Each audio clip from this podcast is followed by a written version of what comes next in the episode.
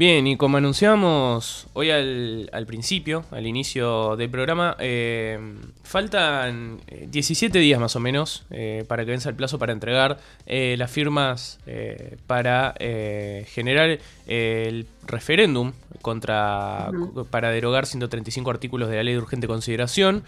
Y por eso hoy vamos a hacer un rescate especial de referéndums y plebiscitos en nuestro país por lo menos desde el 89 hasta la fecha. ¿Por qué desde el 89 hasta la fecha? Bueno, porque se me canta, la verdad. No, eh, No, porque antes, bueno, estaba... antes, digamos que no había mucho voto. No había en mucho, general. no había mucho voto, claro. Claro. y, y, antes la dictadura, no sé.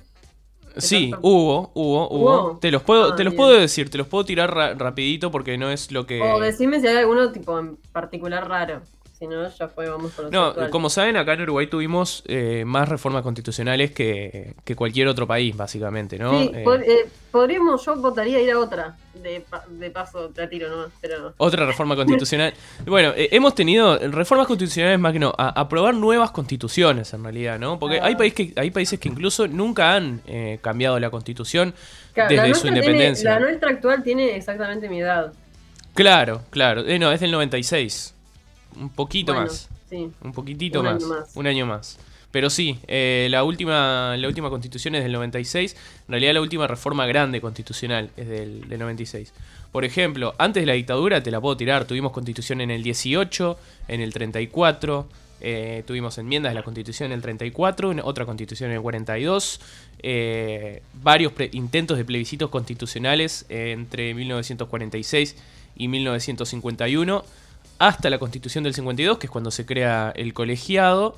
Em, después tuvimos. Eh, acá hay unos nombres particulares eh, entre en los 50 y los 60. Está la reforma amarilla, la reforma gris y la reforma rosada y la reforma naranja.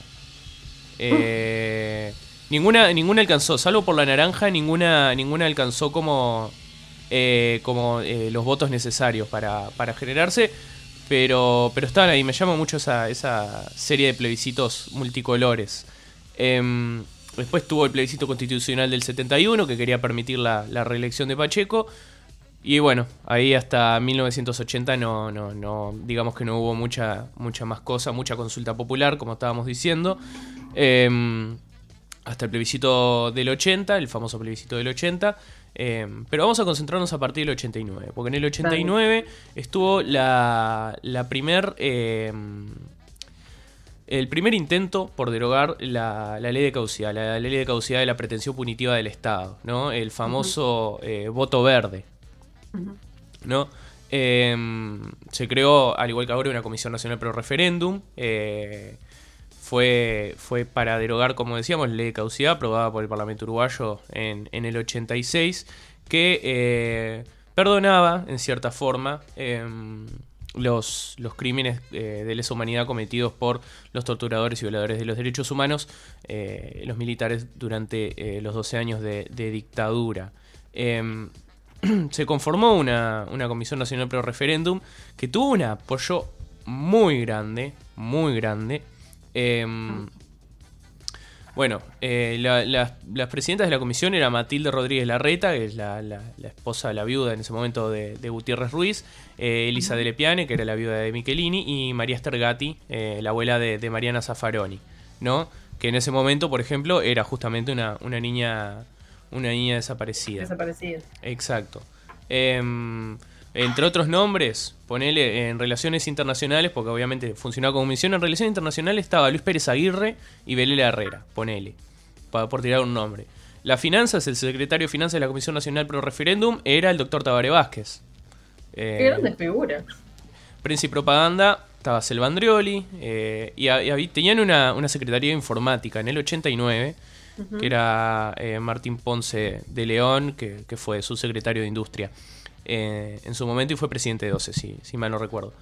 Em, y, formaron parte de la comisión gente, bueno, Eduardo Galeano, que lo mencionábamos ahora, Mario Benedetti, Alberto Candó, eh, Horacio Casinelli, Nelly Goitiño, Analia Piñeirúa, Américo Pla Rodríguez, eh, Helio, Sartú, Mónica Xavier, muchísima, muchísima gente que, más tarde tendría una, una actuación destacada en la, en la vida pública.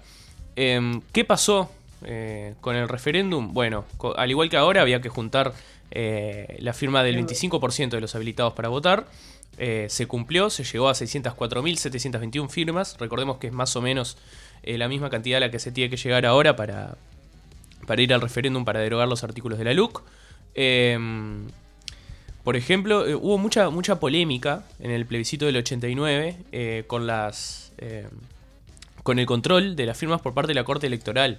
Parece que se denunció que fueron muy dilatados. Eh, bueno, este, siempre pasa igual, ¿no? Eso de entrar en el. o sea, entrar en la crítica y en, en el buscar a ver cuán reales son estas firmas. Sí, exacto, exacto. Siempre va a haber como un, punto ahí de, de duda. Bueno, como decíamos, eh, era voto verde contra voto amarillo, estábamos hablando del año 89, eh, el voto amarillo era el que se oponía a revocar la ley, eh, ganó el voto amarillo por un 57% contra, contra el 43%, el, el, verde, por ejemplo, obtuvo la mayoría en Montevideo, pero en el interior del país fue donde, donde, más donde más se perdió. historia. No sorprende. Historia repetida. no te metas con el interior, solo eso te voy a decir. Eh, ah, claro, claro, estás diciendo no nos sorprende como si fuera como, ah, bueno, mira, el interior siempre tirando para atrás el progreso. Eso es una mentira, eso es una mentira. Em, bueno, vos eh, tiraste los datos sobre la mesa, yo soy...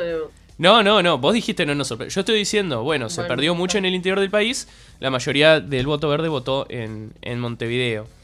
Em, ¿Qué implicó esto? Bueno, lo que ya mencionábamos, eh, militares y policías autores de graves violaciones a los derechos humanos durante la dictadura no pudieron ser juzgados por los delitos eh, cometidos en territorio uruguayo.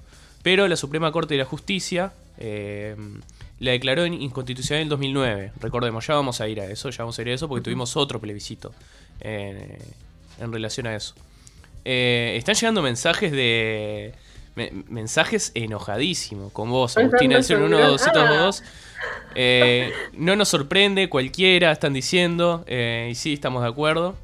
Eh, no se puede decir eso, no se puede decir eso. no voy a dejar comer mandarinas ahora. No, no vas a comer mandarinas ahora. Llegaron ayer, aparte están divinas, riquísimas. Em, en el 89 también tuvimos un... Bueno, vamos a ir un poquito más rápido ahora con estas porque quería detenerme sobre todo en el voto verde. Eh, pero el plebiscito de reforma jubilatoria, uno de los pocos plebiscitos que se aprobaron en este país, porque no es muy dado a aprobar eh, plebiscitos, tuvo dos bastante, bastante dos seguidos que, fueron aprobados. Por ejemplo, este que decíamos, el plebiscito de la, de la reforma jubilatoria, em, que era básicamente reformar la constitución para asegurar los incrementos en, jubilaciones. Fue aplastante, fue aplastante eh, porque un 72,5% del apoyo eh, respecto obviamente al, total de votantes habilitados, eh, fue aceptada, o sea, abrumador, abrumador, abrumador, totalmente un 72%. Em, y, fue, fue impulsada, no fue impulsada eh, particularmente por un, por un solo partido, sino, por ejemplo, Luis Colotuso, que era el Partido Nacional, Mario Cantón, Colorado, Ernesto Murro, que era Frente Amplista, más tarde presidente del, del BPS.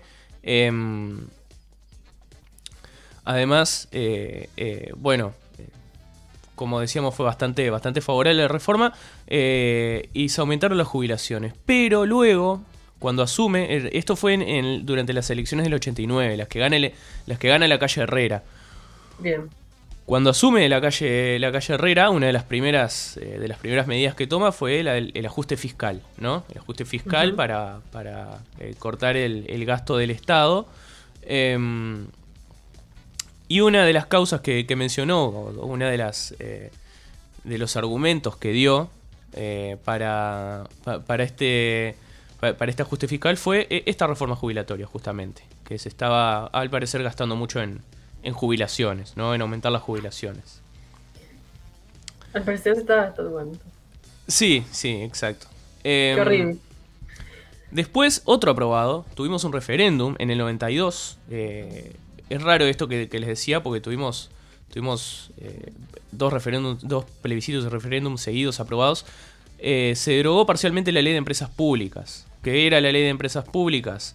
Eh, una, ley aprobada durante la administración de, la calle Herrera, justamente, que lo mencionábamos, em, porque representaba un paso clave de, este gobierno en materia de privatizaciones, que estaban muy de moda. Está, estaba muy de moda privatizar en los 90, ¿no? Estamos de acuerdo, porque todos, todos lo sabemos y, es algo que, que se maneja con mucha claridad de que, bueno, en los 90 estaba bueno privatizar. Em, obviamente fue defendida en particular por Ignacio de Posadas, que era el ministro de Economía de, la calle, em, y fue parcialmente derogada, parcialmente justamente, eh, en el referéndum, eh, porque, porque, bueno, acá en Uruguay si vos querés privatizar una empresa del Estado, sabés que te van a saltar a la yugular, ¿no? Eh, entonces, varios sectores sociales y políticos opuestos a estas, a estas medidas em, se opusieron a la, a la, ley, impulsaron este, este referéndum em, que, que, logró, que logró bueno, suprimir eh, suprimir parte de la ley. ¿Qué hacía la ley? Bueno, suprimía varios monopolios estatales, eh, por ejemplo, eh, los seguros y la fabricación de alcoholes, y autorizaba, no sé, Antel, Pluna, a la NP, asociarse con privados. era todo, bueno, una flexibilización del mercado bastante, bastante rampante. Em, un detalle, a las 24 horas de promulgada esta ley, que era justamente la principal meta del presidente de la calle, eh, comenzaron los, los, trabajos para, para iniciar, em, bueno, que permitiese salir de la órbita del Estado a empresas que, que eran como fundamentales, como la compañía de gas, AFE, ILPE, Pluna, em, supuestamente eh, por, porque estaban en un, en un déficit muy importante. Básicamente se formó otra comisión pro referéndum, Comisión de Defensa del Patrimonio y Reforma del Estado, eh, sobre todo impulsada por el, por el PIT-CNT.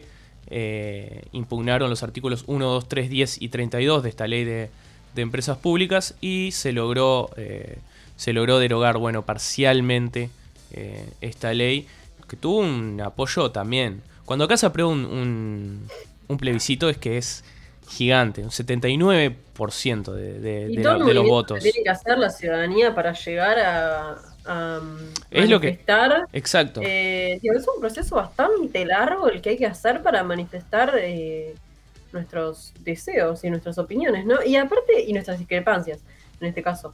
Pero, mm, digo, si bien los parlamentarios nos representan, ya que también los votamos, igual es un proceso bastante arduo y bastante largo, ¿viste? De tener que juntar firmas, llevar a votación. Eh, sí, habría que rever los sistemas.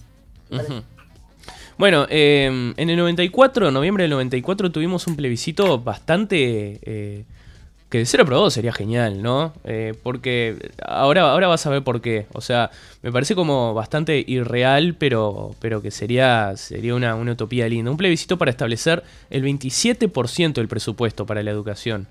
¿no? Porque ahora estamos peleando por el 6 más 1. Claro, nosotros acá peleamos por el 6 más 1. En el 94...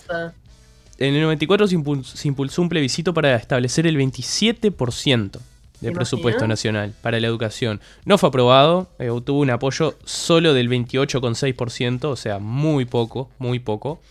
Em, no, fue, no fue aprobado. Después el siguiente grande que tenemos, que fue aprobado por muy poco, fue la Constitución del 96, que establecía el balotaje que todos, que todos conocemos.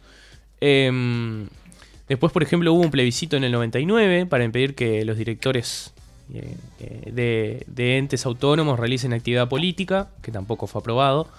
Eh, el referéndum para derogar la ley de ANCAP. Este es el, otro en el que. Uno de los más conocidos. Uno de los más conocidos y creo que tal vez el que nosotros por primera vez vivimos, Agustina, de nuestra generación sobre todo. Sí, yo creo que sí. O sea, por lo menos ese es como que tengo, el que tengo un poco de recuerdo. los pegotines y como el movimiento. también está una, Tengo gente como cercana que estuvo militando, no, pero es el primero como el que recuerdo, creo. Exacto, exacto. Bueno, eh, unos niños. para aquellos despistados, en diciembre de 2001 la Asamblea General había pasado la ley que 17.448 que abolía el monopolio de, ANCAP. Eh, eh, y el Frente Amplio sobre todo, pero, pero también el, movimiento social, juntó 685.000 firmas contra la ley. de nuevo, este quórum del 25% de los de los registrados para votar. Em, y el 25 de julio eh, la Corte Electoral validó las, eh, las firmas. La ley eh, para derogar, el plebiscito para derogar la ley ANCAP fue aprobado, obviamente. eh, lo recordamos, el llamado plebiscito. Eh, no, perdón, el referéndum, el referéndum para derogar la ley de ANCAP y ahora vamos a hablar de otro. Pero el referéndum fue aprobado por el 62%. De nuevo, esto que decimos. Cuando se aprueba un plebiscito, un referéndum en este país, es que eh, un apoyo masivo. Exacto, un apoyo masivo. Después está el plebiscito del agua.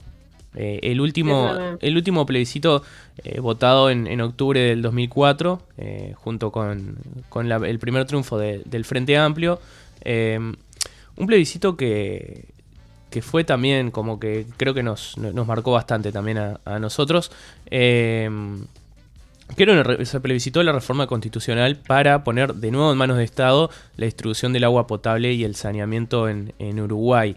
Eh, se ganó este, este plebiscito con un 64,5% de apoyo, por lo, que, por lo que fue aceptada. Em, bueno, como decíamos, eh, la gestión de, y administración del agua potable y saneamiento tenía que pasar de nuevo todo eh, para a manos del Estado, que fue impulsado sobre todo, bueno, por una comisión nacional, al igual que hemos venido viendo, de defensa del agua y la vida, pero sobre todo integrado por eh, los trabajadores y compañeros de FOSE, del sindicato de, funcionarios de OCE, y otros varios grupos de la sociedad civil.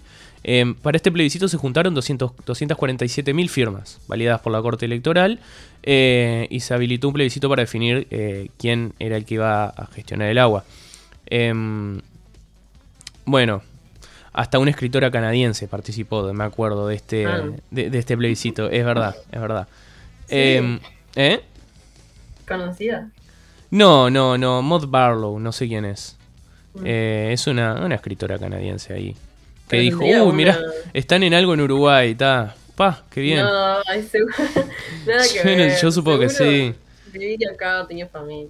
Claro, claro, claro, Hay claro. A rescatarla. Bien, eh, y después tenemos la lista de plebiscitos no aprobados en las últimas elecciones eh, para anular la ley de caducidad y permitir el, voto epistolar en, en, el 2009. Ninguno de los dos fue aprobado. La ley de caducidad por muy poquito. El tema de la, eh, la anulación de la ley de caducidad por muy poquito.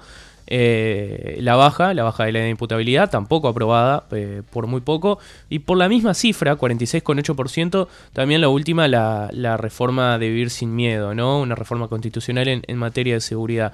Ambos, eh, ambos plebiscitos quedaron, quedaron afuera, o sea, no fueron aprobados por el 46,8%. me, parece, me parece bastante... Mm, Cercano. Exacto, exacto. Em, y otro, uno solo de Montevideo para destacar. Eh, dos les voy a tirar. Uno de Cerro Chato, eh, porque el 3 de julio del, 27, solo la población de Cerro Chato votó eh, un plebiscito local para que Cerro Chato perteneciera a la jurisdicción de Durazno. pero nunca se puso en práctica. No sabemos por qué. No sabemos por qué, pero pero está, como sabemos, eh, Cerro Chato es, está repartido entre Durazno, Florida y 33. Es como una, rara avis. Y yo le diría que sea en el departamento 20, pero bueno. Em, y después en el... ya está, ¿no? Vamos a, ayudarlos a la campaña de independencia. Cerro, Chato es de Durazno, no, independencia para Cerro Chato. Me gusta, me gusta. Es una linda campaña. el número 20 y ya fue y cerramos ahí redondito. Sí, exacto. Eh, y en Montevideo en el 51, en julio del 51, tuvimos el plebiscito del Vintén, que se derogó el decreto que subía el precio del boleto. Eh, algo que estaría bueno que podamos hacer ahora también. Eh, hicimos un breve repaso por algunos de los, plebiscitos y referéndums aprobados en Uruguay eh, y recordando que quedan 17 días para, la entrega de las firmas para derogar 135 artículos de la ley de urgente consideración. Vamos a ver cómo, cómo le va eso, pero acá estuvimos viendo eh, eh, lo que cuesta llegar, incluso por parte de la ciudadanía, a, a, la, a la, aprobación de un, de un referéndum, ¿no? A, poder generar un referéndum. Lo hemos visto a lo largo de la historia y algunos han salido eh, en base al empuje de la, de la sociedad civil. Hasta aquí el rescate de hoy. vamos a escuchar... Un rescate histórico y bastante Político, pero sobre todo histórico. Un poco denso, un poco denso, un poco denso. Eh, eh, lo diría yo.